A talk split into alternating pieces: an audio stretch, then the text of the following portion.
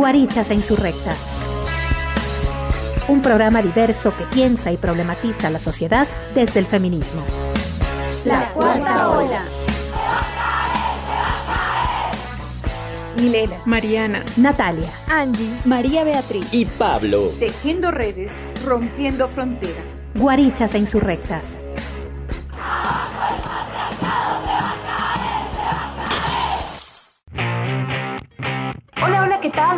Tardes. Estamos en Guarichas Insurrectas, un programa más. Hoy nos quedamos todas en shock, hoy aprendemos cosas nuevas, hoy tenemos nuevas formas de entender la vida. Vamos a conversar sobre las mujeres trans. Las mujeres trans son mujeres trans y punto. Soy Natalia Angulo Moncayo y les doy la bienvenida a un programa más que llega a ustedes gracias a Radio Casa de la Cultura Ecuatoriana, www.radiocce.com y también si les gusta la M940 AM. Hola, hola guarichas de Insurrectas. Bienvenidas, bienvenidos, bienvenides a una tarde más de conversaciones, de buena música y por supuesto muchos temas de interés. Bienvenides. Muy buenas tardes, les habla Milena Almeida. Cada día más guarichas insurrectas, un jueves más con ustedes. Hemos pasado por un fin de semana bastante complicado en la República Hermana del Perú. Eh, pues varios ámbitos ligados a la corrupción y procesos de desinstitucionalización democrática provocaron que la población se volcara a las calles de Lima. Eh, se eligió a Francisco Sagasti como nuevo presidente del Congreso del Perú y está intentándose desde este, desde este espacio de representación que se llegue un poco a acuerdos y la paz. Bueno, esto es lo que marca la jornada em, de, estos días de noviembre, como ustedes ven en América Latina convulsionada, no solo es el COVID, sino también un panorama político. la otra cosa que les quería decir es que estamos en noviembre y noviembre para nosotras en Guarichas Insurrectas es bastante significativo, pues nos acercamos a la conmemoración del 25 de noviembre y eso significa los 15 días de activismo eh, por la lucha contra la violencia de género. Así también eh, es una fecha en la cual eh, a finales de noviembre recordamos ya en una en 23 años por la despenalización de la homosexualidad. Bueno, eso es entre las cosas que, que vamos a hablar este día. Sean bienvenidos y bienvenidas y bienvenidas a un día más a Guarichas Insurrectas. Hola, hola, soy Pablo y estoy muy feliz de acompañarles otra tarde con Guarichas e Insurrectas. ¿Preparadas, preparades para el programa de hoy? Aquí vamos. Hola con todos y todas, soy María Beatriz Torres y les doy la bienvenida a un programa más de Guarichas e Insurrectas. Recuerden que nuestro contenido lo pueden revisar en la página de Facebook o en nuestro canal de Spotify. Hola con todos y todas, yo soy Angie Proaño. Hoy tendremos música muy relacionada con el tema que abordaremos. La canción con la que empezaremos se titula Veneno pa' tu piel. Es la primera canción de las dos publicadas en el sencillo del mismo título, el único proyecto discográfico del artista La Veneno. Tiene un ritmo muy fuerte y empoderador con el que se convirtió en un himno para los seguidores del artista y también para los que ven en su letra una oda a la liberación y la expresión de la identidad personal. Algo muy ligado con la comunidad LGBTQ. Vamos a escucharla.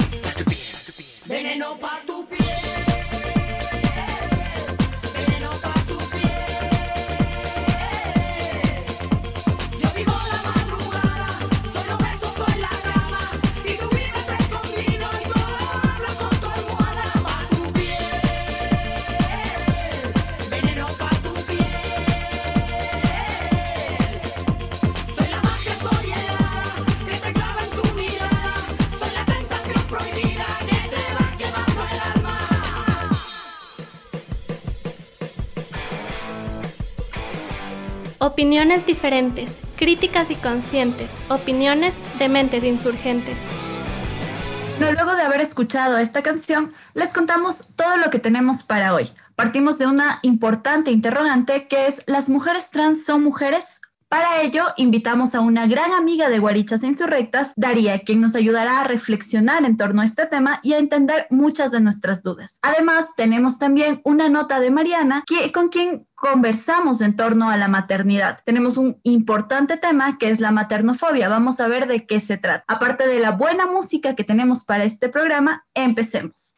Así es, Mabe, y bueno, vamos a iniciar. Eh, hoy nos acompaña una amiga muy querida para mí, y sé que para todo el grupo de guarichas, en realidad yo la quiero mucho, ella es Daría, La Maraca, una travesti latina, andina, comunicadora de la Universidad Central del Ecuador. Se reconoce desde los feminismos como una persona trans no binaria. Boguea porque le recuerda que las personas trans son hermosas. Ella es hermosa. Crindera porque, obvia, el deseo no se reprime. Es una excelente presentación para ti, Dari. Gracias por acompañarnos en un nuevo programa. Muchísimas gracias por la invitación, amigas de Guarichas de Insurrectas y que tenemos mucho que armar y construir. Bueno, Dari, empecemos. Contarte lo que te habíamos dicho ya extra micrófono. Eh, hemos tenido una ola de críticas y una ola importante. No la esperábamos, no la esperábamos porque eh, probablemente estamos viendo el mundo desde nuestro lugar y así es, ¿no? A veces estamos en espacios donde las cosas no se eh, analizan mucho en profundidad respecto a ciertos temas. En todo caso, cuando empezamos a ver que teníamos muchas críticas sobre que nuestra posición política, más allá de nuestra página, pero si nuestra posición política no era 100% feminista, sino más bien transactivista, nos empezamos a preguntar qué es lo que está pasando en, en el campo de disputa de los sentidos, en el campo de disputa de los imaginarios respecto a la lucha de las mujeres trans. Nuevamente, bienvenida, Dari. Por ahí empezar quizá con un contexto general. Bueno, muchísimas gracias por la invitación, amigas. Es un gusto estar acompañándolas a ustedes y en este ejercicio de comunicación que es tan importante. La comunicación nos sirve para eso, ¿no? Para construir, desarmar y desarrollar aprender algunos sentidos. Y en relación directamente a qué está sucediendo en la práctica en un mundo que,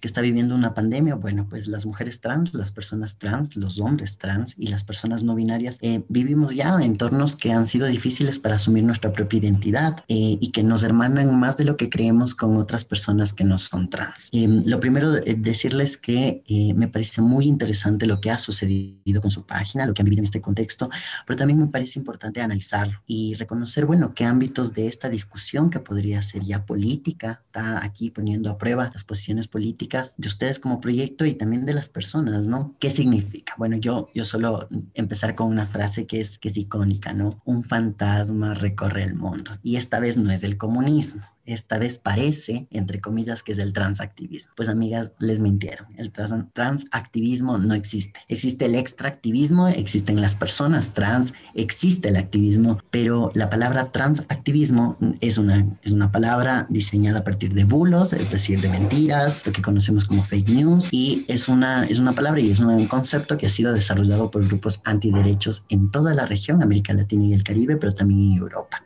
Y tiene un par de años. Entonces, empezar por ahí ¿no? Qué interesante que una palabra que ha sido utilizada, construida, conceptualizada por grupos antiderechos, antiderechos de las mujeres, y de las personas de la diversidad sexual ahora sea un término utilizado para denigrar o denostar el trabajo de mujeres feministas. Entonces, por ahí empezar. Y, y segundo, decirles que creo que es un contexto muy importante rever qué está sucediendo en el mundo con las mujeres y las mujeres trans, las personas trans.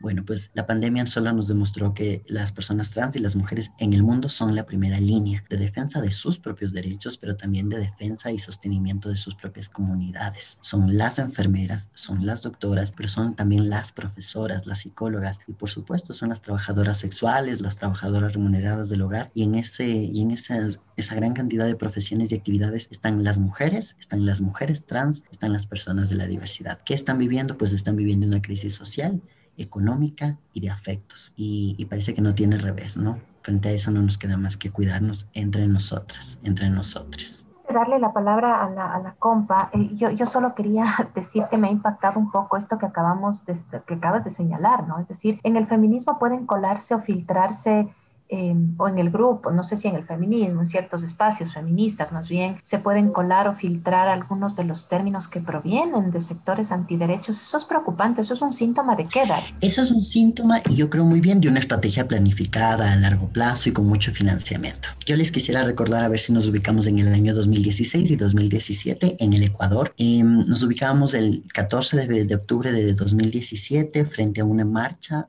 en teoría nacional, en algunos puntos del, del país, en una marcha anti derechos de las mujeres, anti personas LGBT y por supuesto iba en contra de los derechos sexuales y reproductivos de mujeres y personas trans en el país, que se autodenominó con Mis hijos no te metas. Una marcha que estuvo eh, respaldada regionalmente por grupos antiderechos, pero también por emporios económicos, ¿no? Y en ese momento el fantasma que recorría los espacios, las redes sociales, todo era un concepto, un bulo llamado la ideología de género. Así que creo que lo que estamos viviendo ahora con esta disputa de nombrar a unas mujeres feministas como Ter y nombrar a las personas trans como el fantasma que recorre el activismo feminista, creo que es un reflejo de algo que ya sucedió y a lo que ya nos enfrentamos y hay algunas estrategias para desarmarlo. Eh, bueno, quisiera um, abordar justamente el tema de este programa. Eh, nosotros lo hemos llamado como una interrogante. ¿Las mujeres trans son mujeres? Nosotras tenemos clara nuestra posición. Sin embargo, el feminismo TERF ha establecido que las mujeres trans no son mujeres y que además no pueden ser consideradas feministas, puesto que esta etiqueta solo les pertenece a las personas que se les asigna mujer al nacer. También se menciona que las mujeres trans han gozado de los privilegios de ser hombres hasta su cambio y por lo tanto no deberían ser parte de esta lucha. ¿Qué nos puedes comentar al respecto, Daría? A ver, me parece interesante anotar algunos puntos. Em, punto número uno, creo que está bueno contarle a la gente qué, qué significa esta palabra, este acrónimo, acrónimo que es TERF y que se utiliza en redes sociales. Bueno, una traducción así como no oficial es, em, se podría traducir como la TREF trans excluyentes feministas radicales, ¿no? Son unas feministas que desde una posición de radicalidad, son excluyentes de las personas trans en sus actividades. De por sí, este término es descriptivo, ¿no? Así como existen personas que son racistas y no las vamos a denominar de otra manera. Sus prácticas son racistas, son racistas. También en los feminismos logramos identificar como, por ejemplo, al sujeto privilegiado de todo el sistema socioeconómico, que es el hombre blanco, heterosexual, de clase media o alta, educado y europeo, ¿no? Entonces son términos descriptivos. Lo que sí creo que también es muy valioso es lograr encontrar herramientas para no utilizar un término descriptivo eh, en favor de insultos y en favor de la misoginia. Y creo que eso se ha dado en las redes sociales, ¿no? Entonces, en primera línea, contarles qué es, qué significa adoptar una posición TERP. Significa que en tus espacios de trabajo, de actividad, de activismo, de política, tú no consideras importante o demandas que ese espacio sea separatista separatista de quiénes, y ahí está bueno contarles. En los feminismos y en muchas posturas diferentes en toda América Latina, el Caribe, Estados Unidos, existe una categoría para definir cuando queremos que los espacios sean ocupados por una sola persona, por un solo sujeto político. Estoy pensando un montón en cómo las personas trans nos gusta tener espacios políticos, de asamblea, de activismo, donde estén solo personas de la comunidad LGBTI y personas trans. Por supuesto, las mujeres lesbianas están presentes, las mujeres bisexuales o queer, las personas intersex, pero por supuesto que también el movimiento feminista tiene y ha decidido utilizar esta estrategia legítima del separatismo. Usualmente desde la década de los 70, la estrategia del separatismo, el concepto hablaba de espacios liderados, gestionados y ocupados por mujeres, nunca por una mujer sola, sino por mujeres. Y en esa diversidad de mujeres siempre hubo disputas, ¿no? Estoy pensando un montón como la historia de los feminismos nos dice que en la década de los 70 son las mujeres negras, afroamericanas, afrodescendientes, quienes le dicen al feminismo que en ese momento era el mainstream, es decir, que era el más popular, las mujeres blancas de clase media, clase alta. Les dice un momento, ¿no? Las mujeres afroamericanas existimos, estamos presentes y demandamos nuestros derechos. Así que las mujeres afroamericanas rompen con esta idea de que existe un solo sujeto, que es la mujer, y se presentan, ¿no? Las mujeres chicanas, las, las mujeres mexicanas que migraron, comienzan a irrumpir. Y esta los feminismos fronterizos, los feminismos... Claro. Además, las mujeres lesbianas propiamente en Estados Unidos deciden meterse y decir, bueno, el movimiento feminista, mujeres, las mujeres no somos heterosexuales por naturaleza, existimos las mujeres lesbianas, vamos a ocupar los espacios porque nos pertenecen y son nuestros. Y creo que así como el mismo movimiento feminista ha recibido la entrada pujante de otro tipo de mujeres, de mujeres diversas, también han necesitado estos espacios de mujeres tener, utilizar esta estrategia del separatismo. ¿Separatismo de quiénes? De los hombres, ¿no? Y también creo que es importante reconocer cómo hay, hay otras posturas en América Latina. Estoy pensando en las mujeres feministas comunitarias antipatriarcales de Bolivia, con Adriana Guzmán ahí como un rostro muy visible, que hablan de cómo el patriarcado eh, tiene sus efectos prioritariamente y principalmente de primera mano sobre el cuerpo de las mujeres y que eso no significa que los hombres, sus compañeros de comunidad, no sean afectados, pero sí, por supuesto, en otra medida. ahí hay dos posturas que son muy interesantes y yo creo que en América Latina y el Caribe las ocupamos ambas, ¿no? Yo participo de espacios de activismo trans donde eh, nos gusta tener espacios separatistas donde solo estén personas trans. Tenemos otras asambleas más abiertas donde nos comunicamos con toda la población LGBT y compartimos espacios con las mujeres feministas que no son trans en asambleas más amplias. Creo que eso es como súper valioso y legitimar la posición de separatismo. Pero por otra parte, también pensando un montón en cómo ustedes han tenido que hacer esta pregunta, ¿no? ¿Las mujeres trans son mujeres? Y mi respuesta es no y es una respuesta polémica. ¿Por qué? Porque quisiera situarme en el pensamiento de una mujer trans muy importante para América Latina, sobre todo para el Cono Sur, y es Loana Berkins. Y ella tiene un texto muy importante, muy descriptivo de su propia vida, es una activista de muchísimos años, ya falleció, no nos acompaña, eh, y es un texto sobre el amor publicado, publicado por el 14 de febrero, ¿no? Y ella nombra explícitamente o narra episodios de su vida afectiva y sexual con hombres. Ella es una mujer transgénero que tiene una vida sexual y afectiva con hombres que no son trans, hombres cisgénero. Y les dice claramente a estos pibes, a estos chabones, si me querés, quereme trans, nunca me borres porque es muy común en el ámbito sexoafectivo que vivimos las personas trans, las mujeres trans, que nos digan y que nos, nos alaben, ¿no? nos halaguen diciéndonos, tú sí pareces una mujer, tú por tus características físicas, por cómo has tomado o no un tratamiento de hormonas o por si has intervenido tu cuerpo, ahora tú sí pareces una mujer. Y toda la vida nos pasamos pasando como mujeres de verdad. Creo que eso es una lógica que nos, nos atrapa un montón porque nos obliga a pensar que las personas trans vivimos encerradas en un cuerpo que nos es incómodo. Y la verdad es que no, nos han mentido. Las personas trans no vivimos atrapadas en cuerpos que no son incómodos. Es la sociedad la que no se ha acomodado a nuestras expresiones corporales y de género. Y vuelvo a la pregunta, ¿no? ¿Las mujeres trans son mujeres? Las mujeres trans son mujeres trans porque no nos interesa que nos quiten la T. Esa es nuestra particularidad y creo que esa es una de nuestras experiencias de vida. Esto no significa que sea la, la posición entre todas las compañeras, pero por supuesto que es una posición de reivindicación política. Eh, nos hace nos hace ser menos, ser consideradas mujeres trans o personas trans. No, nos ubica en una posición diferente.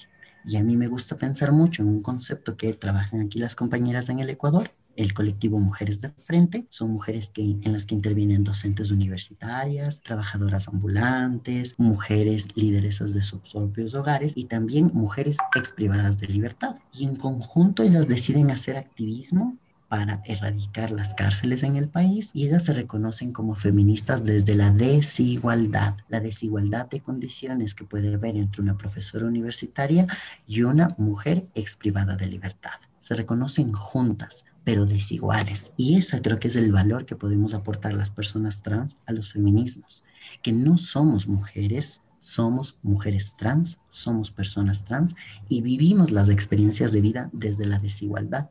En algunas ocasiones, como lo, mencionaba, em, se utiliza el argumento de que las personas trans hemos vivido 18, 20, 25 años con los privilegios de un hombre y solamente nos olvidamos un poco de las experiencias de vida, ¿no? Una transición, es decir, para que una persona se reconozca como persona trans, no tiene una fecha de, inicio ni de caducidad, no empezamos a los 18 años, no iniciamos a los 5, no terminamos a los 60, ¿no? Es un proceso que vivimos y por supuesto que lo que, lo que les invito a pensar es que una persona que en su adultez se reconoce como una mujer transgénero, de seguro en su vida de niñez y adolescencia ha vivido experiencias relacionadas con lo femenino. Y recordemos que el feminismo nos nos permite tener luces sobre cómo lo femenino, la feminidad, el ser mujer, es lo que el patriarcado no quiere. Así que un niño que en su adolescencia ha vivido expresión de género femenina, de seguro no va a, tener todos los privilegios que un hombre que se reconoce cisgénero y heterosexual. Entonces por ahí empezar, empezar con las reflexiones. Muchas gracias Daría, es súper interesante todo lo que nos dices. Eh, yo sé que muchas personas que están ahorita escuchando el programa deben sentirse como quizá confundidas, quizá a tener que reflexionar nuevamente, pensar, entender tantos, tantos temas y tantos datos importantes, incluso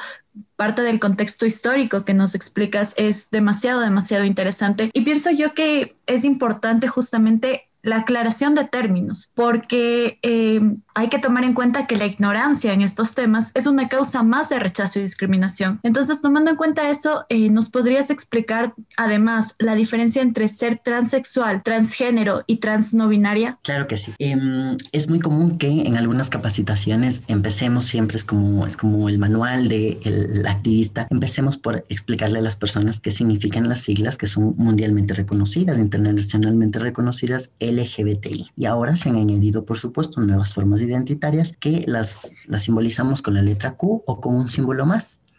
A mí eh, me parece muy importante y le regreso la responsabilidad a quienes nos escuchan. Cada vez que usted diga LGBTIQ y luego añada X, Y, Z y todo lo que se venga, por favor no lo haga. Eso de alguna forma eh, toma a burla nuestras identidades y el valor histórico que tienen. Entonces contarles, a ver, eh, creo que esa, esa, esa sigla nos permite reconocer y hay que dividirla, separarla y luego volverla a encontrar. Las letras LGB hablan y reconocen la relación afectiva de estas personas con otras. Entonces, las mujeres lesbianas son mujeres que se reconocen amando, requiriendo afecto de otras mujeres. Letra G habla de los hombres gays, que en América Latina los reconocemos como maricas, nos gusta reivindicar este término, y la letra B habla sobre las personas bisexuales. Y es muy importante reconocer el valor de personas bisexuales, puede incluir hombres, mujeres u otras personas. Y ahí pasamos, no nos saltamos. Yo lo llevaría a saltarnos LGB, saltémonos las T y vamos hasta la I. La letra I habla sobre las personas intersexuales, aquellas que en su condición biológica, porque todas somos biológicas, eh, en su materialidad corporal o también en su construcción em, de su carga hormonal o cromosomática, es decir, en su corporalidad material, eh, viven experiencias de diversidad en su cuerpo. Entonces, esta idea común que tenemos de, ah, los intersexuales son los hermafroditas, bueno, ese término es un término médico e histórico que em, no dignifica la vida de las personas intersexuales y además que refiere solamente a una de las formas en que las personas bisexuales viven, ¿no? Esta idea de que las personas intersexuales tienen órganos femeninos y masculinos al mismo tiempo es solo una de las miles de variaciones de personas intersex. Y ahí me hago el ejercicio de regresar. A las 3T y luego avanzamos a otras. Es muy común que hagamos este ejercicio de dividir, ¿no? Una persona travesti de una persona transgénero y de una persona transexual. Yo les invito a pensar de la siguiente manera, es como un proceso, pero no siempre se sigue por los pasos que les voy a contar. Entonces, una persona travesti en una práctica travesti es el ejercicio que ustedes están haciendo hoy en día. Digámoslo así. Para esta entrevista yo decidí cambiarme de mi pijama, me travestí, me puse otra vestimenta y me coloqué algo con lo que yo me sintiera cómoda para que mi imagen se exprese. Eso lo hacen cada una de las personas que nos escuchan en casita a través de Spotify cuando van a la boda de su prima o cuando salen a comprar el pan. Ustedes también se travisten, solo que se olvidan y creen que nosotras somos las únicas travestis. Luego vienen las personas personas transgénero, aquellas que deciden hacer un tránsito, es decir, como un viaje, y transitan de un género que les impusieron al nacer hacia otro con el que se sienten más cómodas. Esta idea nos haría pensar que solo existen dos géneros, el masculino y el femenino, ser hombre o ser mujer, y las personas vamos de uno al otro. También nos han mentido, no es así. Más bien funciona el género como un espectro, ¿no? Hay días en, en los que usted que no se reconoce trans aún dirá, bueno, hoy día yo siento que soy fuerte, y como usted asocia la fortaleza con lo masculino, dirá, hoy me siento una mujer masculina. O por el contrario, usted es un hombre gay y dice, bueno, y la verdad es que hoy me reconozco vulnerable, me reconozco sensible. Y eso usted por estereotipos de género asocia con la feminidad y dirá, bueno, hoy me siento femenina. Estas ideas que están preestablecidas casi, hay que intentarlas como cambiando, variando y entendiendo que el género es como un espectro. Y las personas transgénero, el prefijo trans habla de atravesar las cosas, entonces somos transgénero, atravesamos el género. Esto me hace justo pensar en la siguiente, ¿no? Esta palabra que es, es valiosa de estudiarla porque tiene un origen y es un origen que nos habla de, de la represión médica, ¿no? La palabra transexualidad, las, palabras, las personas que se reconocen desde la transexualidad, es un término médico, al igual que la palabra homosexualidad o la palabra heterosexualidad. Alerta todas estas palabras fueron creadas en algún momento de la historia. La palabra homosexualidad se creó antes que la palabra heterosexualidad en el siglo XIX. Ojo, ¿no?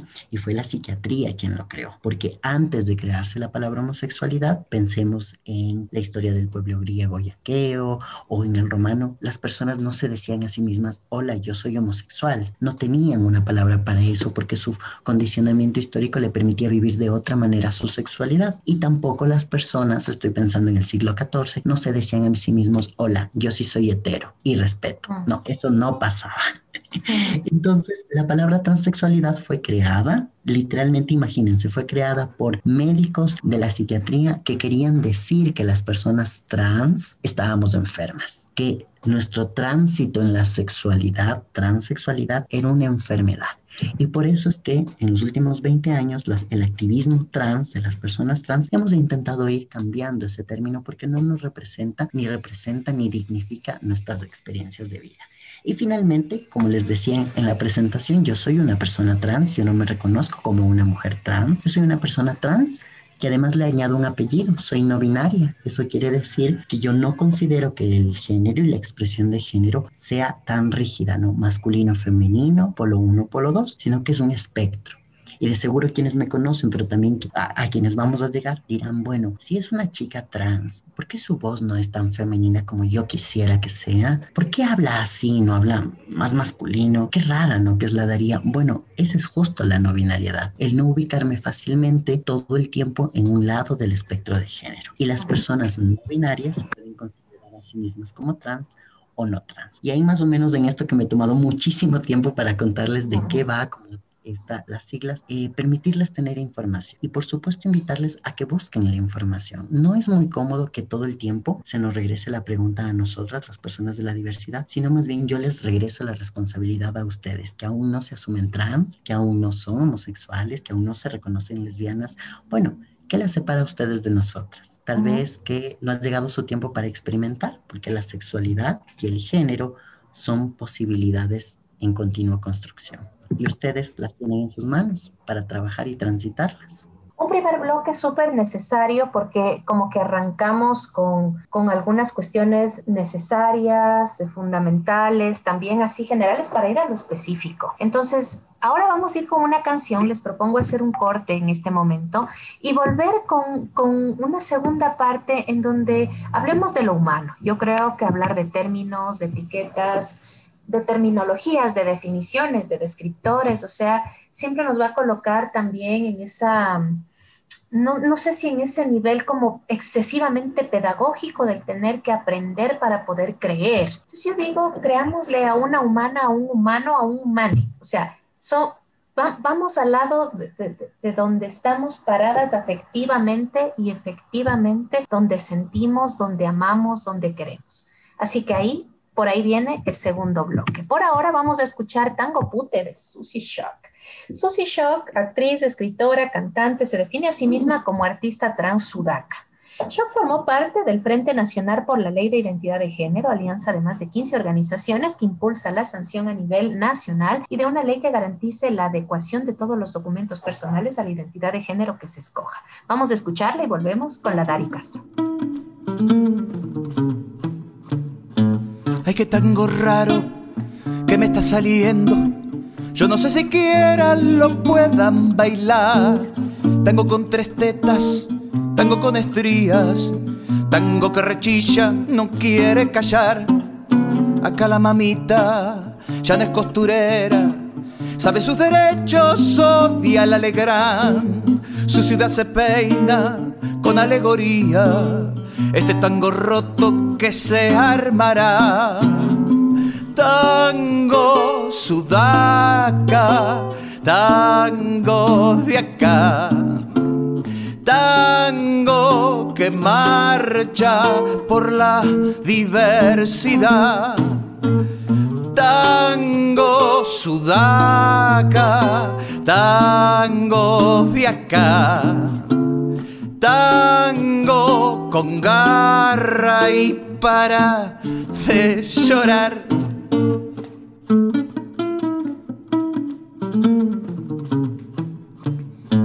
Es un tango puto, es un tango torta, es un tango traba y es un tango trans.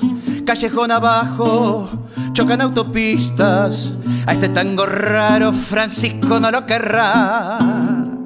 Tango sudaca, tango de acá tango que marcha por la diversidad. Tango sudaca, tango de acá, tan monstruos, tango que marcha por la diversidad.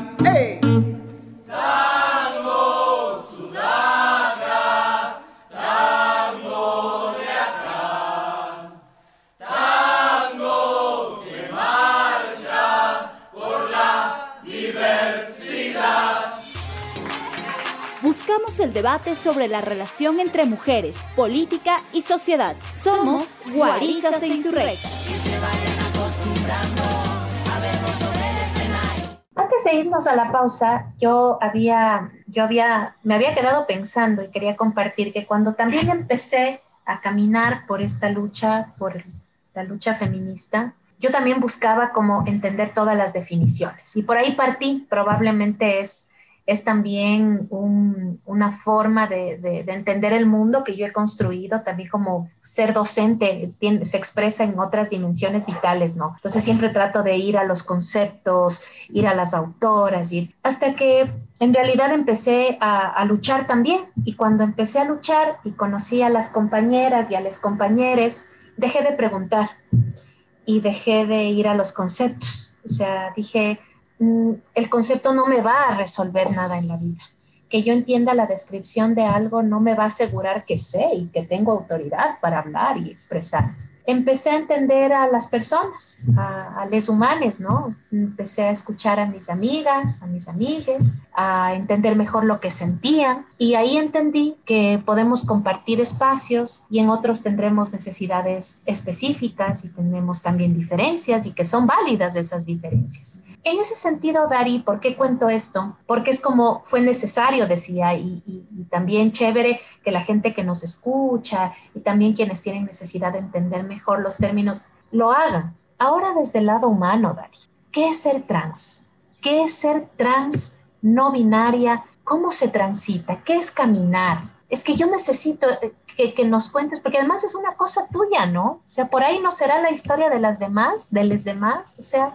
Mira, que justo con lo que me dices que es caminar me hace pensar un montón en, en una frase de una feminista negra importante y de calle que, bueno, la parafraseo, pero una no siente las cadenas hasta que no se mueve y una no siente lo rígido que es la construcción de género, de la sexualidad, la forma en la que nos mintieron sobre nuestra sexualidad hasta que deciden no quebrarse y romperse. Y creo que ese es un ejercicio bien importante. Ustedes de seguro conocen y quienes no les cuento que eh, en Japón hay una técnica de reconstrucción de las vasijas cuando se rompen y cuando las reconstruyen y unen sus piezas no lo hacen con brujita, no, no utilizan goma ni pegamento, eh, utilizan una capa de oro, ¿no? Es decir, hilo de oro lo que conecta las piezas de una vasija rota. Y creo que así nos podemos, es una imagen que yo pienso, utilizo y con la que me siento cómoda para hablar de las personas trans. Nosotras nos prefabricaron de una manera y decidimos en algún momento de la vida lanzarnos al mundo, nos quebramos y nos fuimos reconstruyendo, ¿no? Con la ayuda de nuestras amigas, de nuestras profesoras, de nuestras madres y nos fuimos volviendo a unir y ahora somos otras. Es una experiencia que finalmente es personal, pero que también habla de lo político, ¿no? Lo personal es político en la medida en la que lo volvemos político. Recuerdo que yo inicié mi activismo en la universidad como un chico gay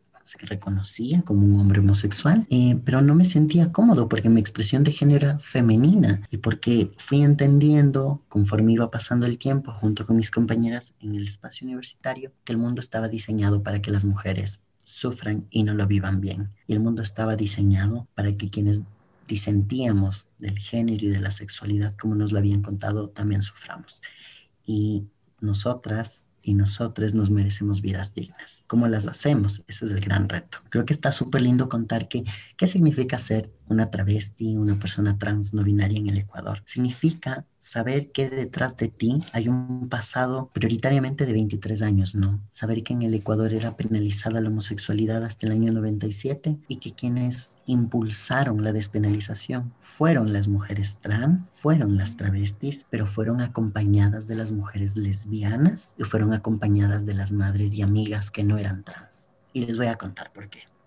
Una madrugada de junio de 1997 en la ciudad de Cuenca, al sur del país, al sur de Ecuador, se llevó a cabo uno de los montones de eventos que se realizaban en la comunidad trans travesti en el Ecuador. Era la elección de la reina gay 1997. El lugar era el Abanicos Bar y quien ganó esa noche era Pachi, era Brigitte, era Patricio Cuellar un hombre, una travesti, una persona trans que lucía sus mejores galas esa noche, junto a otras 12 participantes, en un escenario pequeño y rodeada de más de 60 personas sus amigos, sus familiares, sus amistades, con los prejuicios de la época, pero finalmente siendo comunidad. Esa noche el intendente de la ciudad de Cuenca decidió entrar a la fuerza al lugar, detener a las personas, detener a las participantes del concurso, llevárselas presas. Los datos oficiales afirman que solo se fueron presas 12, las 12 participantes, que eran personas que estaban travestidas con sus mejores galas, pero datos no oficiales de las organizaciones de derechos humanos de ese momento afirman que fueron casi 60 las personas detenidas. ¿Cuál era el delito? El delito era obscenidad. El delito era faltas a la moral pública, hasta 1997.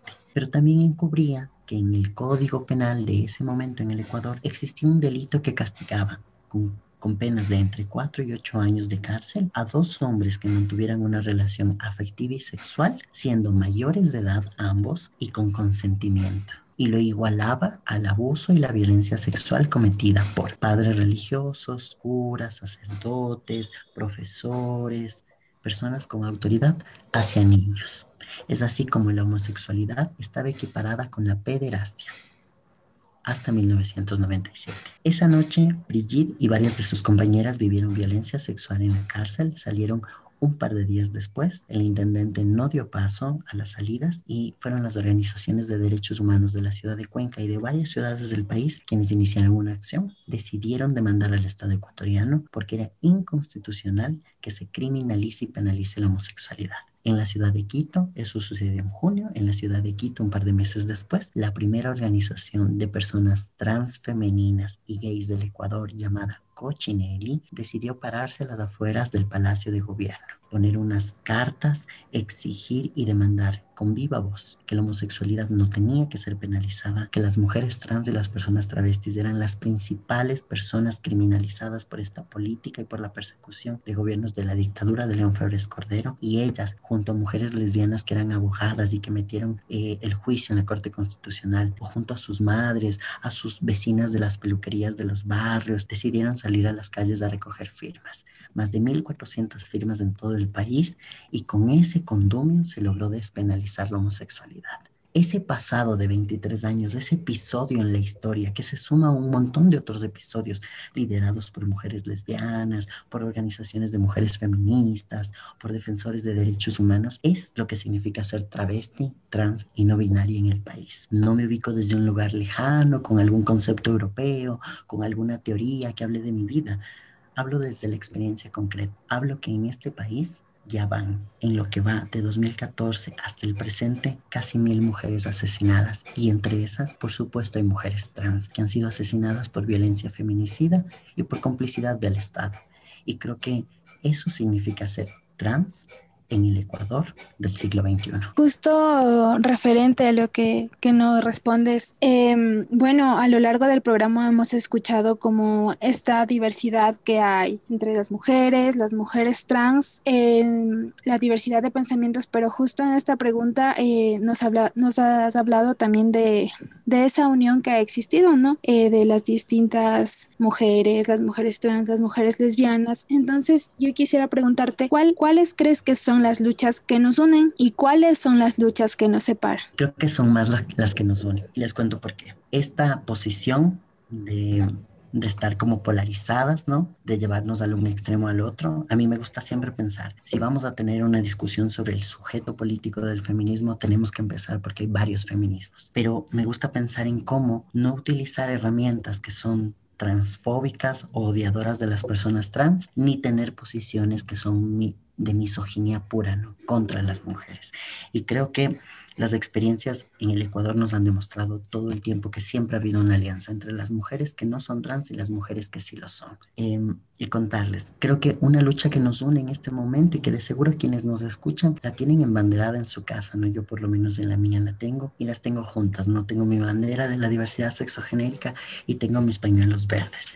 ¿Por qué? Las mujeres trans, las personas trans que no tenemos capacidad de abortar, a diferencia de los chicos trans que sí, tenemos la obligación y la responsabilidad de defender el derecho a decidir que tienen las mujeres y los hombres trans para decidir abortar o no. Porque cuando las controlan a ellas y a ellos, nos controlan a nosotros. ¿Y por qué? Si en el Ecuador se ha criminalizado la decisión de las mujeres de continuar o no un embarazo por cualquiera de las decisiones que tomen, ¿cómo no nos van a controlar a nosotras la capacidad que tenemos para decidir intercambiar nuestros nombres, iniciar procesos de armonización, cambiar nuestra vida, cambiar y vivir de acuerdo a cómo nos sentimos cómodas en el mundo? Creo que ahí hay una reflexión que nos junta un montón, porque las mujeres trans y las personas trans no binarias no tenemos capacidad de abortar ni de gestar, pero nos junta algo diferente, es la capacidad que sí tenemos y es la de decidir. Estoy pensando un montón cómo en la década de los 80 a nivel mundial se generó una gran alerta, ¿no? Eran cientos y miles de personas víctimas de una enfermedad que no conocíamos cómo se resolvía y en la que hasta ahora los estados a nivel mundial no dan respuestas oportunas. La pandemia por el virus de inmunodeficiencia adquirida y posteriormente el síndrome, el SIDA, acabó con nuestras comunidades, acabó con nosotras, pero por supuesto no acabó solo con las mujeres trans que ejercían el trabajo sexual, acabó con los hombres gays y acabó con las mujeres lesbianas pero luego los estudios nos indicaron que la, gran, que la población más alta de personas que no saben que viven con un virus de inmunodeficiencia adquirida, con VIH, son las mujeres que no son lesbianas, que no son trans, son las mujeres heterosexuales, porque sus esposos y sus parejas sexoafectivas son irresponsables con ellas y porque están negados los accesos de, el acceso a servicios de salud para las mujeres también. Y creo que eso nos permite juntarnos, porque por una parte las personas trans luchamos contra un sistema de salud que todo el tiempo quiere decirnos que estamos enfermas y que nos va a curar con alguna hormona o nos va a curar con terapia psicológica. Y eso no es cierto. Pero por otra parte, esa práctica es una práctica que históricamente las mujeres que no son trans las han vivido, ¿no? El acceso a servicios de salud sexual y reproductiva que sean cálidas, cómodas, pertinentes. Y en eso ninguna mujer nos va a dejar mentir. Creo que eso nos junta un montón, porque nosotras, y yo he sido muy enfática en nombrar que la experiencia de vida de las personas trans pasa muchísimo menos por nuestra genitalidad y pasa muchísimo por nuestras experiencias de vida en la sociedad.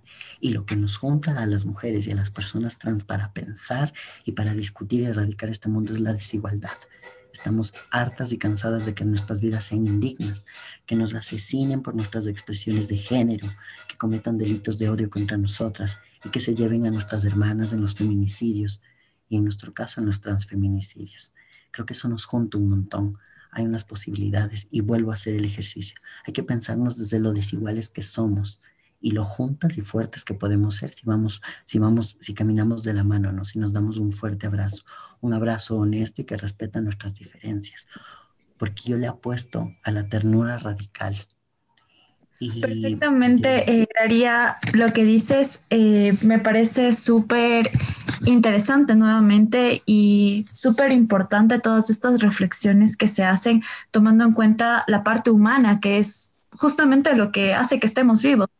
y lo que destruye todas esas diferencias que tenemos. Entonces, pienso que eso es muy, muy importante, interesante y de reflexión para todas las personas que nos están escuchando. Eh, quiero también hablar de un tema que, que es muy, que es fuerte, se podría decir, y que es importante tomando en cuenta el Día Internacional de la Memoria Trans, un día dedicado a la memoria de aquellas personas que han sido asesinadas, víctimas de la transfobia, el odio, todo lo que hemos estado hablando en este programa, y el miedo a las personas transgénero y de género no convencional eh, así como recordar la violencia continua que sufre la comunidad transgénero. Entonces quisiera saber también cuál es tu opinión respecto a cómo son considerados los asesinatos a mujeres trans. ¿Consideras que deberían ser tipificados como femicidios o qué piensas tú al respecto? Creo que ahí es muy importante reconocer un legado del movimiento feminista que está activamente presente y que en el año 2014, gracias a muchos esfuerzos de la organización civil de mujeres de base, y de, organizaciones feministas lograron hacer que se tipifique el asesinato violento hacia mujeres, ¿no? Los, y se logró colocar en la agenda pública, que es más importante que lo que se logró en el Código Penal, se logró colocar al feminicidio, con esa NI que refiere a la responsabilidad que tiene el Estado y la sociedad para que dejen de cometerse estas muertes violentas hacia las mujeres. Y creo que desde el inicio las mujeres y el movimiento feminista lo tenía claro. los asesinatos violentos, las muertes violentas de mujeres trans son feminicidios o si queremos ser más exhaustivas para reconocer la identidad, son transfeminicidios. Yo pienso que es muy importante recordarle a la gente que la alianza entre las mujeres y las personas trans ha estado tan presente siempre que la disputa no está en si nos nombramos más veces o si aparecemos más veces en el código, en la ley, o si siempre nos tenemos que nombrar mujeres, personas trans, trans no binarias, ¿no? Creo que la posibilidad está afuera, en lo que hacemos siempre en la calle. Y me hace pensar un montón en cómo, en lo que va del año, más de cinco mujeres trans, dos hombres gays, personas de género no conforme o no binario, han sido asesinadas en el país han sido crímenes y delitos de odio y cómo hay una responsabilidad estatal para cambiar un aspecto de la normativa, compañeras. Quienes nos están escuchando se preguntarán, bueno, debe ser muy difícil que se reconozca si no hay leyes, que se reconozca que eh, un feminicidio cometido contra una mujer trans es un delito muy grave y merece tener una investigación. Pues bueno, les cuento la verdad, nos han engañado. Legalmente, se puede y se tiene la obligación de reconocer los delitos de odio cometidos contra las personas de la diversidad sexogenérica, contra las mujeres lesbianas, contra las personas trans y contra los hombres gays. Pero la limitante está dada por un tema técnico.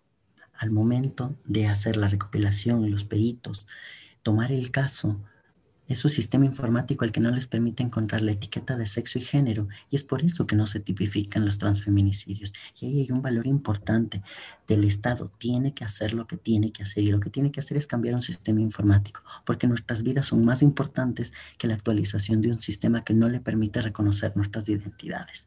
Porque, y me atrevo a decirlo, la sociedad reconoce que los asesinatos hacia mujeres trans son feminicidios. Quienes no lo reconocen aún es el Estado y los sectores más conservadores, evidentemente. Creo también que ahí es súper valioso reconocer cómo hay un legado histórico, ¿no? Como marchas nacionales e internacionales en el mundo y en el país siempre han reconocido que la violencia que viven las mujeres trans se enmarca en las violencias que viven las mujeres que no lo son. Pienso un montón en la plataforma Vivas Nos Queremos, en el movimiento Ni Una Menos a nivel internacional, como siempre han reconocido eso. Creo que ahí no ha habido, ahí no hay una disputa por no, por no querer verlo, lo está presente. Y ahora que tú nos comentabas que en pocos días se va a realizar eh, la marcha por la memoria de las personas trans que han sido violentamente asesinadas o que han muerto en el olvido, reconocer algo. No tenemos que esperar a que eso nos pase. Este año, el 28 de junio, la madrugada del 28 de junio de 2020, falleció en la ciudad de Quito María Jacinta Almeida, una activista trans que es realmente muy relevante para nuestra comunidad a nivel nacional, que forma parte del conjunto de sobrevivientes de violencia sexual, de violencia económica y patrimonial y por supuesto política que tiene de saldo este Estado ecuatoriano. Junto a Purita Pelayo, a Nebraska Montenegro y a otras sobrevivientes, mujeres trans, personas transfemeninas, interpusieron el 17 de mayo de 2019 una demanda al Estado para que reconozca que lo que vivieron fueron delitos de lesa humanidad, violaciones a sus derechos humanos. Hasta ahora el Estado no da una respuesta, no inicia la investigación. Y creo que es relevante pensar en cómo el olvido y cómo hay que hacer memoria de nuestras compañeras, que son mujeres trans, personas trans femeninas y de todas las personas que desde la diversidad sexogenérica y desde los feminismos reconocen su aporte a nuestra comunidad. Creo que es súper valioso el ejercicio. Invitarles a que vayan a, la, vayan a la marcha, se sumen y, y pedirles algo. No se reconozcan como aliadas de nada ni como aliados. Ustedes son parte, porque les recuerdo algo todas las personas estamos en un continuum de transición y solo se están tardando un poco. Ojalá se reconozcan trans en poco. Vamos a hacer un corte para ir con el último bloque. Me dejas pensando en eso y, te la doy, te la doy absolutamente. Tú sabes las conversaciones que hemos tenido. Y, y, nada, vamos a volver en el último bloque. Ya me iba a poner a conversar con la Dari como si no estuviéramos en programa de radio. Bueno, The Story de Alex Blue Davis es un actor y cantante, nació en Los Ángeles y ya desde su niñez más temprana demostró tener una derrochante imaginación. Ha alcanzado la fama como el Dr. Packer en Anatomía de Grey, Grey's Anatomy, vean cómo me ponen aquí. A nivel político, Alex Blue Davis, como hombre trans, reivindicó sus derechos y el de sus compañeros de lucha, enviando un mensaje a Donald Trump cuando éste se vio envuelto en una polémica por intentar prohibir el acceso al ejército a las personas trans. Vamos con esto y volvemos con el último bloque. All of these lines across my face tell you the story of who I am. So many stories of where I've been and how I got to where I am. But these stories don't mean anything when you got no one to tell them to. It's true. I was made for you. I climbed across the mountain tops, swam all across the ocean blue. I crossed all the lines and I broke all the rules. But baby, I broke them all for you. Because even when I was flat broke, made me feel like a million bucks. You do, and I was made for you. You see the smile that's on my mouth. It's hiding the words that don't come out. And all of my friends who think that I'm blessed they don't know my head is a mess. No, they don't know who I really am. And they don't know what I've been through like you do. And I was made for you. Oh, yeah, well, it's true that I was made for you. Aún queda mucho por analizar. No, te, despegues de Guarichas e Insurrectas. Estamos de regreso ya, estamos conversando con nuestra querida amiga Dari, Daría Lamaraca es una travesti latina andina, comunicadora por la Universidad Central del Ecuador. Se reconoce desde los feminismos como una persona trans no binaria, ella boguea porque le recuerda que las personas trans son hermosas y grindera porque obvia el deseo no se reprime. Yo estoy repitiendo esto porque a mí me pareció súper linda esa forma de, reconocerse y de describirse. Parece fácil ese ejercicio, ¿no? De describirse cuando te dicen, mándame tu bio. Y con el tiempo, yo antes ponía así como, eh, estudié, me gradué en tal lugar, hice esto, y con el tiempo me ha ido eh, siendo más difícil enviar ese bio chiquito que te piden de cuatro líneas, de cinco líneas. Quizá porque llega un momento, y está, yo estoy más vieja que ustedes, ¿no? Pero digo, conforme, conforme una se va haciendo más vieja, te das cuenta que esos títulos y que esas escaladas profesionales que en algún momento fueron tan importantes, al menos para mí empiezan a pasar a segundo plano y empiezo a pensar como quisiera que digan o que me recuerden o que me mencionen y, creo que eso es lindo, ¿no? Bueno, Dari, eh, preguntarte ahora ya para ir cerrando, eh, em, tú topaste hacia, hacia el final del, bloque anterior algunas deudas del Estado y qué es lo que el Estado no está haciendo y por supuesto también el gobierno con la serie de recortes presupuestarios que, revelan la posición ¿no? de, este gobierno conservador, rancio em, y, su, y, su, mirada absolutamente negligente en relación a los derechos humanos. Pero ahora, bueno, un poco, eh, ¿qué, ¿qué es lo que vamos a hacer? ¿Qué es lo que vamos a hacer como amigas? Como vos decías, no como aliadas, no como... Somos amigas, somos compañeras, estamos ahí, nos apoyamos. ¿Qué tenemos que hacer? El llamado es, hacer qué, qué, tenemos que poner. Ya ni siquiera me interesa lo que vamos a poner en los posts de tantas críticas que hemos recibido, que critiquen nomás, que digan nomás. Pero bueno, en la práctica, ¿cómo movilizarnos? ¿Qué hacer desde la sociedad civil? ¿Qué hacer desde las agrupaciones, las colectivas? ¿Cómo apoyarnos? Vamos a aplicar la radicalidad, la real radicalidad, que es la ternura. ¿Y cómo lo vamos a hacer? Vamos a permear y vamos a discutir la misoginia cuando la encontremos y donde sea, sea dicha por quien sea. Vamos a erradicar la misoginia y vamos a erradicar la transfobia, porque son armas y tienen el mismo filo y hacen el mismo daño y son diferentes para nosotras. Y creo que eso lo podemos hacer. Creo que para mí ha sido un ejercicio muy importante construirme políticamente, pero también construir mi identidad de la mano de mis compañeras. Y que han sido pocas compañeras trans, pero han sido muchas mujeres que no son trans. Empezaron por ser mis profesoras, ha sido mi propia madre, mis compañeras de activismo, mis amigas feministas, con quienes escribo con quienes comunico, ¿no? Creo que eso es un elemento fundamental.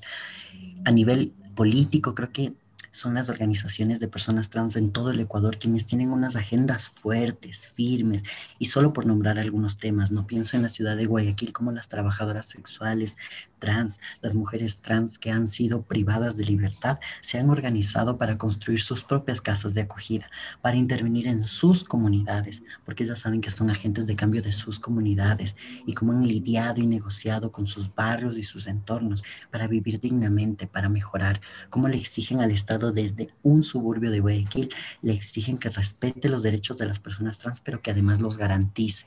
Y esa garantía pasa por invertir dinero que es público, que es nuestro. Otra forma de pensar es las, las grandes agendas de construcción de derechos, ¿no? Que se realizan todos los años en el país y que creo que este y el próximo año vamos a ver como a la luz una gran agenda de los derechos sexuales y reproductivos que está organizando el movimiento feminista, en el que por supuesto estamos las personas trans, de eso no cabe la menor duda. Y pienso a nivel como personal, nunca individual, tal vez personal, tal vez más íntimo, disputar y pelear. Y eso pasa por mirar cómo disputamos y peleamos los sentidos. Tal vez no se solucione en una batalla de redes sociales, ni en un retweet, y tal vez bloqueando a la gente no funciona, no es lo mejor.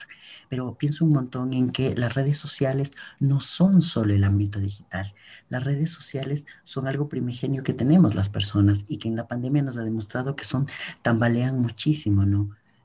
¿Cuántas veces ustedes han regresado a ver a su entorno barrial en su familia y han reconocido que las personas trans estamos ahí y siempre estuvimos.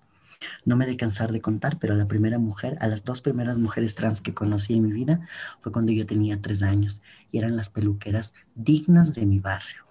Mujeres muy hermosas que trabajaban, que cuidaban de la gente, ¿no? Porque ese es el trabajo de la estética y la belleza y la peluquería, muy asociado a las mujeres trans. Em, pero también pienso un montón en ustedes que nos escuchan si recuerdan a ese tío al que no volvieron a ver porque se fue y migró a Europa, o si recuerdan a esa tía que vive con su mejor amiga durante muchos años, bueno, sean empáticos y regresen a mirarla. Tal vez su tía es una mujer lesbiana y tal vez su tío siempre fue una mujer trans que tuvo que emigrar para vivir bien, digna. Y piensen en ustedes de manera íntima. ¿Cuánto más necesitan ir descubriendo sobre su género y sobre su sexualidad de forma saludable, sana, con información oportuna? ¿Qué vamos a hacer? Y creo que hay algunas, hay algunas cosas que hacer. La primera, redirigir el dedo al Estado. Tiene la obligación de cumplir con los estándares internacionales de derechos humanos. Regresemos a ver a la educación al, ciclo formal, pero también a la educación superior. ¿Qué oportunidad, qué acciones afirmativas está brindando para las propias mujeres y para las personas trans, para que terminemos nuestros estudios de forma digna, para que mejoremos nuestras condiciones de vida, para acceder a un derecho básico que es la educación? Nosotras sabremos qué decidimos luego hacer, qué estamos haciendo para colaborar a las iniciativas de las colectivas transfeministas. Bueno, en este momento hago la cuñita, pero las compañeras Cochinelli, aparte de poner una demanda al Estado, que no es poca cosa, han decidido iniciar un microemprendimiento. Así que por favor vayan a sus redes sociales, Nueva Cochinelli, y ellos están pidiendo donativos en materiales que son víveres, porque se van a montar un micromercado y así van a subsistir van a seguir trabajando. Apoyemos, sea, tengamos este principio, ¿no? Apoya a las artistas, apoya a las activistas, apoya a tus amigas de manera local y en tu propia comunidad. Siempre hay algo que se puede hacer. Júntate y organízate. Ese es un principio que nos han dejado las mujeres y que lo cogemos las personas trans. Muchísimas gracias a Daría. Ella es la segunda vez que ha sido invitada formalmente al programa, pero creo que siempre estás ahí. Tu amistad, tu cariño siempre está como rodeándonos. Yo cuando tengo a veces alguna duda sobre algunas cosas, Dari, ¿cómo, cómo abordamos? Dari, ¿cómo hacemos? Porque es la experiencia, el cariño, el respeto también, el respeto profundo a ese caminar, a ese transitar, a ese aprender continuo. Gracias por estar junto a nosotras, junto a nosotros. Ahora somos un grupo mucho más diverso en Guarichas y eso fue lindo. Bien, así que nada, agradecerte por este tiempo, por tu generosidad siempre y también por estas conversaciones que que no dejan de, abrir un espacio para esta ternura de la que tú hablas, ¿no? De, a veces parece que tenemos que entrar con todo y pelearnos y, y frentear, sí, hay espacios donde hay que hacerlo, y hay otros espacios en donde nos tiene que juntar eso, el cariño y las ganas de, de, llegar hacia, hacia un mismo punto. Gracias, Dari. Gracias por la invitación y un abrazo bien afectuoso a todas las guarichas porque son bien insurrectas. Un abrazo para ti también. Entonces vamos a continuar con el programa. Tenemos muchas más cosas que abordar hoy. Y bueno, nada, les decimos, seguimos guarichas, seguimos insurrectas. Somos guarichas e insurrectas y tenemos algo nuevo para ti desde, nuestra voz.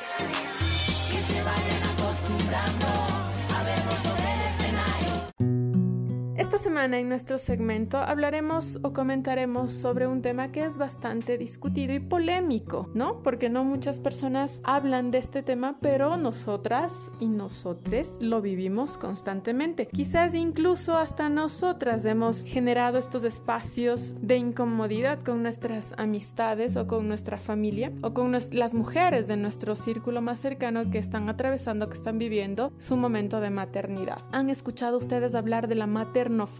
Pues bien, les comento que la maternofobia es como este rechazo a las mujeres que estamos atravesando, y digo estamos porque yo estoy en este proceso. Estamos atravesando este proceso de maternidad o que nos hemos convertido recientemente en madres. ¿Por qué este rechazo a este nuevo proceso en el que incursionamos algunas mujeres? Pues se lo entiende también como una respuesta, no producto de las relaciones dentro de nuestros círculos más cercanos, porque se piensa que las mujeres que nos acabamos de convertir en madres eh, no podemos pensar o no podemos hablar o no podemos eh, tener otras cosas en nuestra cabeza más que a nuestras criaturas o a nuestros niños recién nacidos. Eso significa que las madres o las nuevas madres, las que nos convertimos en madres, vamos a tender a hablar solamente de bebés, pañales, eh, biberones, tetas, cansancio, agobio, etcétera, etcétera. Todos los temas que emergen de este nuevo proceso de vida de las mujeres. Y resulta que eso para ciertas mujeres o para la sociedad misma está un poco o como mal entendido o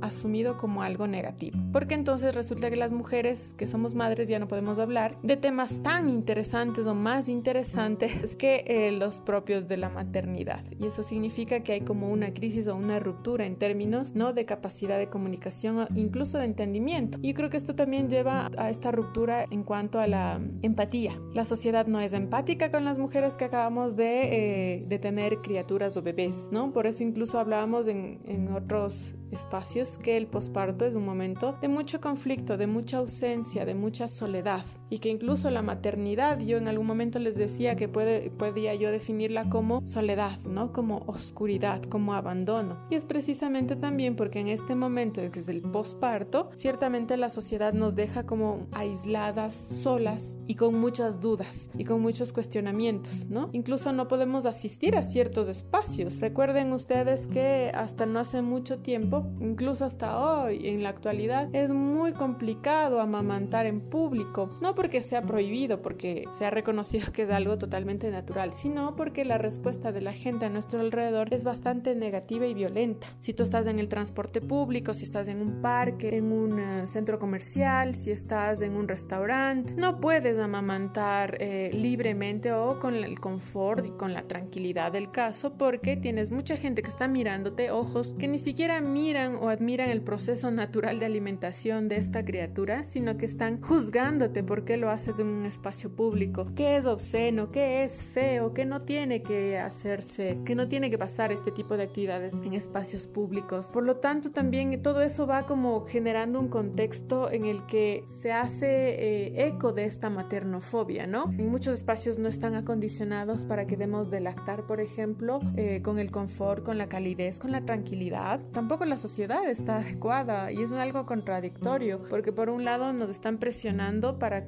que asumamos este rol, ¿no? De la maternidad para que nos complementemos como mujeres, pero por otro lado también cuando ya asumimos este nuevo rol, pues la sociedad nos responde con mucha violencia y con indiferencia. ¿Cuántas de nosotras les dejo ahí la pregunta para que me cuenten, por favor, mediante sus comentarios y sus experiencias. ¿Cuántas de nosotras no hemos vivido el abandono o el olvido de nuestras amistades, incluso de nuestra propia familia? Que por el simple hecho o por el gran hecho de habernos convertido en madres, entonces ahora ya no podemos asistir a reuniones familiares, no podemos salir a un restaurante, no podemos salir a... no podemos hacer una serie de actividades. Y bueno, eso ahora en pandemia, por supuesto, se ha agudizado, se ha potencializado muchísimo más. Pero eh, pensemos en escenarios o en momentos de maternidad sin pandemia. ¿Cuántas de nosotras nos quedamos como aisladas del mundo? Y quizás esta metáfora o esta imagen no sea tan exagerada. Nos quedamos como aisladas del mundo, las amistades no nos dejan de escribir, nos dejan de llamar, nos dejan de visitarnos porque piensan que estamos en un momento en el que debemos estar como totalmente encerradas y solamente enfocadas a nuestros bebés. Sí y no.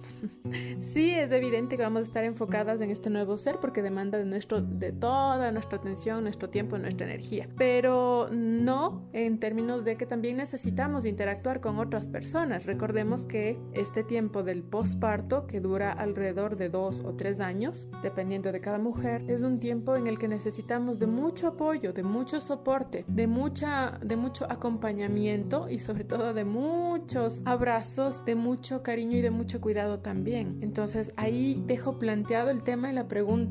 Quizás muchas de nosotros no habíamos escuchado sobre esta maternofobia, pero es algo, es un tema que está presente, ¿no? Insisto, nuestras sociedades son un poco paradójicas. Nos presionan para asumir un rol como la maternidad y cuando lo asumimos nos abandonan porque asumimos el rol de maternidad y porque también se entiende o se piensa que la mujer tiene que eh, asumir este rol en silencio callada y procesarlo sola y es lo con totalmente lo contrario. Entonces, bueno, quisiera leerles y escucharles sus comentarios, sus experiencias, cómo están viviendo sus maternidades ahora en cuarentena. ¿Han sentido o ahora que estamos un poco más claras sobre este tema, eh, estamos viviendo esta maternofobia? ¿La hemos vivido? ¿Qué características tiene? Les dejo ahí la pregunta planteada. Nos encontramos la siguiente semana para seguir charlando sobre estos temas de mujeres, de maternidad, de nuevas masculinidades y generar estos espacios en los que nos podamos encontrar. Chao, chao. Con los pies llenos de camino destapado.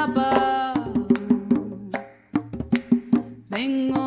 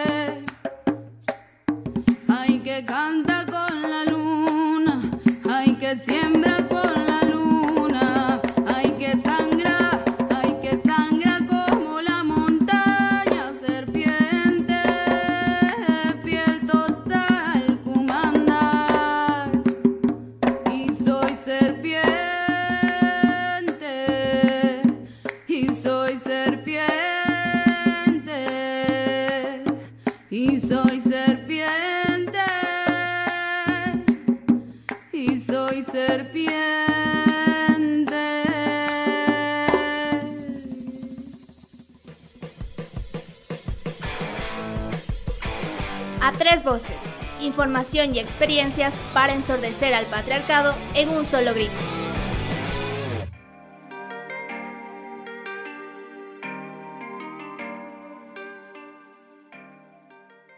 Cuando estaba estudiando en la, primaria, pues de mis compañeros que eran niños, tenía eh, insultos y maltrato físico también. Eh, tenía que me, me agredían y me gritaban marica en la calle. Y bueno, nunca le, decía a mi madre, porque mi madre era otra también que me pegaba por, por ser marica. Ella me decía que ella había parido un, un varón, no, no una niña, y que me comportara como tal. Antes cuando era homosexual quizás claro, me gritaba maricón en la calle, pero podía andar con el short más corto que, que quisiera y daba lo mismo, ¿cachai? Pero ahora si ando con un short o una falda muy corta me gritan maraca en la calle, ¿cachai? Pasáis de una agresión a otra que es totalmente distinta pero igual de potente, ¿cachai? Como a empezar a tener miedo de los hombres. Y yo creo que eso obvio que es machismo, porque obvio, al final son hombres que creen que son dueños de las mujeres, pues, ¿cachai? Son muchas las personas que han sufrido violencia y rechazo por mostrarse tal cual son, por pertenecer a la comunidad LGBTQ. ¿Qué más tiene que pasar para que la gente reaccione? El Día Internacional de la Memoria Trans es un día dedicado a aquellas personas que han sido asesinadas, víctimas de la transfobia, y a recordar la violencia que sufre la comunidad trans en el mundo. Este día se eligió en memoria del asesinato de Rita Hester, una mujer transexual afroamericana que fue asesinada el 28 de noviembre de 1998. En respuesta a su asesinato y al poco respeto que los medios de comunicación mostraron a la víctima, la pena y la indignación provocaron una vigilia en la que participaron aproximadamente 250 personas.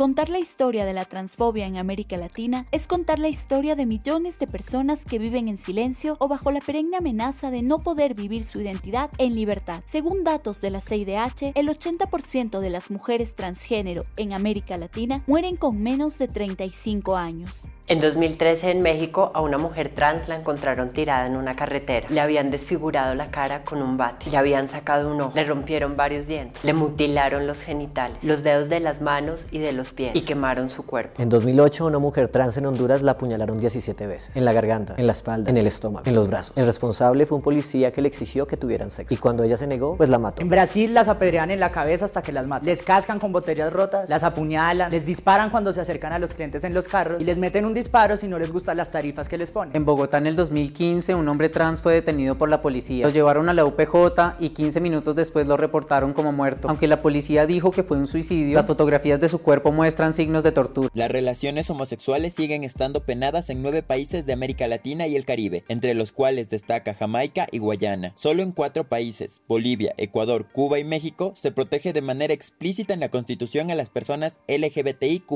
mientras que el matrimonio o la unión civil entre personas del mismo sexo solo se reconoce en siete. Por otra parte, hay 11 estados latinoamericanos y caribeños que reconocen las agresiones contra las personas diversas como crímenes de odio y 14 que incluyen legislación para protegerlas de la discriminación laboral. Sin embargo, las leyes todavía no logran proteger de manera efectiva a la población LGBTQ en América Latina, como demuestran los casi 1.300 asesinatos registrados en cinco años. La mayoría de homicidios sucedieron en Colombia, el país con más ataques registrados, y México, que fue escenario de 402 asesinatos. Honduras, por su parte, presenta la proporción de homicidios más alta. A pesar de esfuerzos por la visibilidad y por la reivindicación de los derechos humanos en la comunidad latina, la situación pareciera haber empeorado, en especial por el surgimiento de nuevas plataformas digitales que han dado pie a actos violentos a través de las mismas. Además, ante una situación ya compleja para las personas con orientaciones sexuales e identidades de género diversas, la crisis sanitaria provocada por la expansión del coronavirus llegó este año para profundizar en las discriminaciones contra estos sectores de la población. Mientras la comunidad médica pone el foco en la lucha contra el coronavirus, resta prioridad a otros servicios hospitalarios claves para la comunidad LGBTQ, como la salud mental y el asesoramiento en materia sexual. En muchos países también se han suspendido los tratamientos hormonales y las pruebas de detección del VIH, por lo que las mujeres transexuales que históricamente han tenido una mayor prevalencia del virus no pueden acceder a la atención médica vital. Reportaron para Guarichas e Insurrectas Pablo y María Beatriz.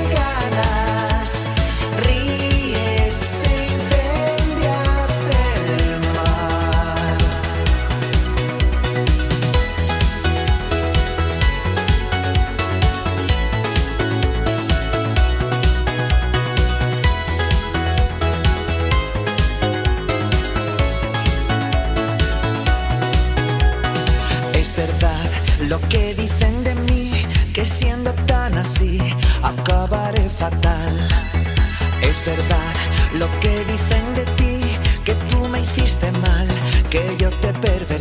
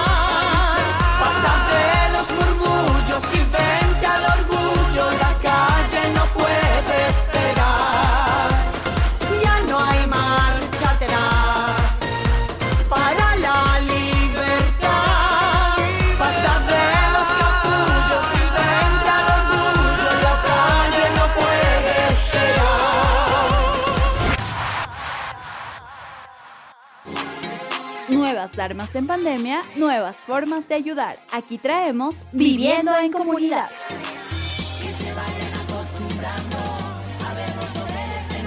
Los días pasaban. Me encontraba muy feliz porque las personas en la ciudad en la que vivo, en Cayambe, respondieron muy bien a esta iniciativa.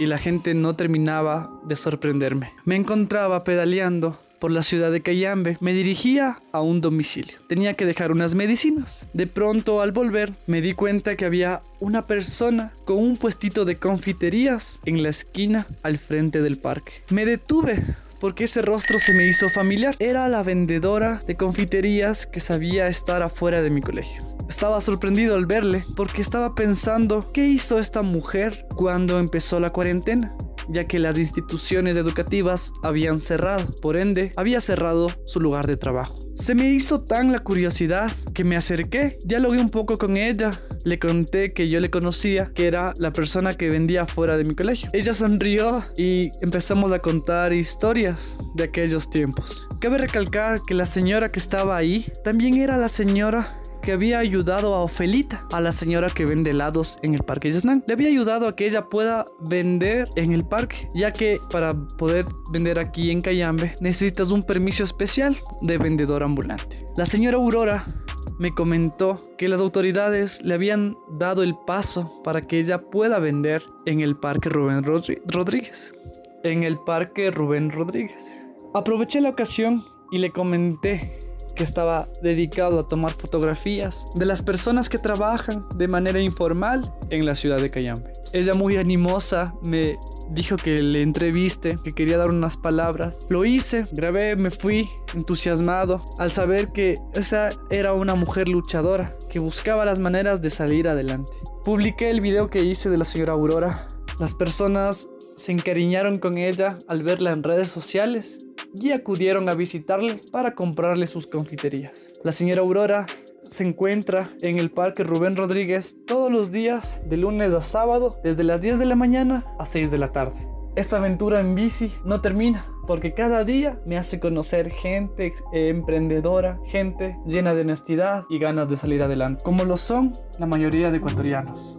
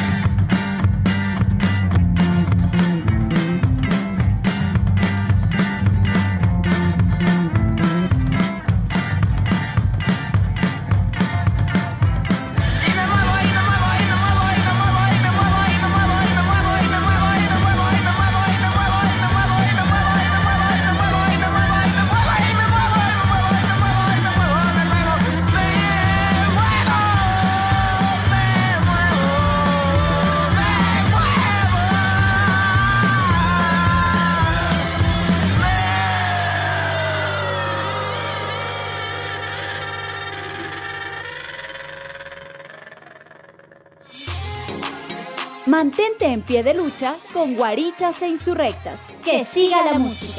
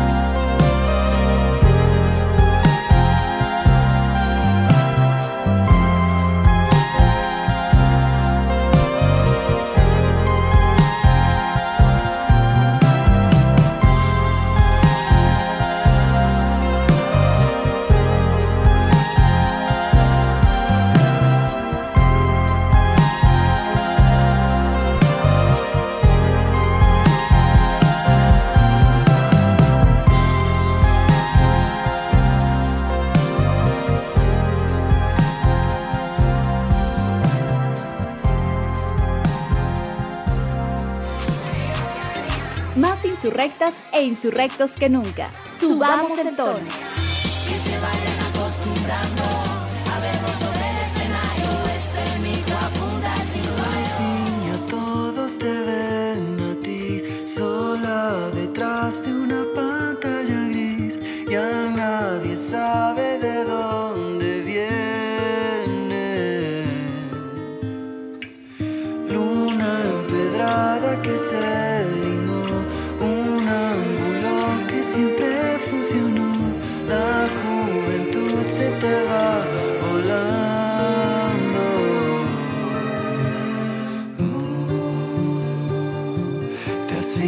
passo lento proprio loro, la santa vita.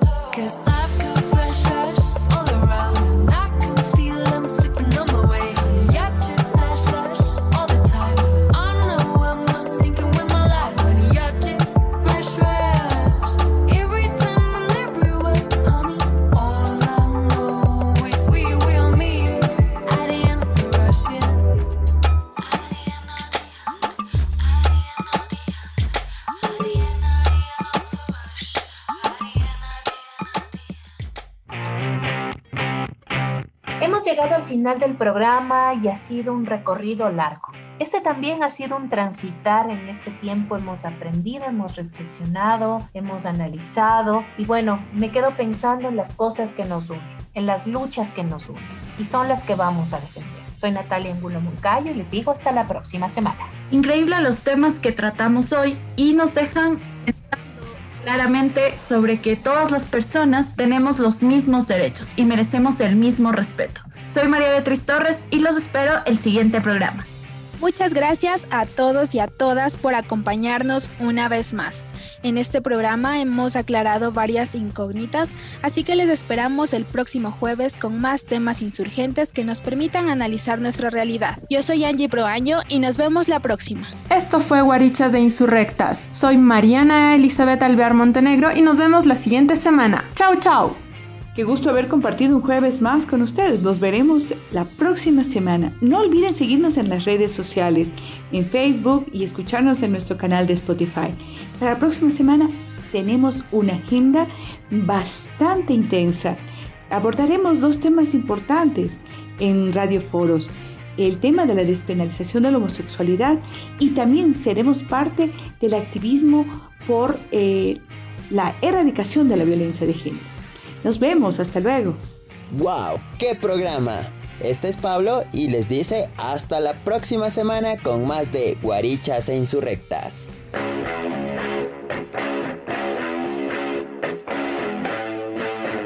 Guarichas e Insurrectas. Un programa diverso que piensa y problematiza la sociedad desde el feminismo. La cuarta ola. Milena, Mariana, Natalia, Angie, María Beatriz y Pablo. Esto fue Guarichas de Insurrectas, tejiendo redes, rompiendo fronteras. Hasta la próxima. Guarichas e Insurrectas.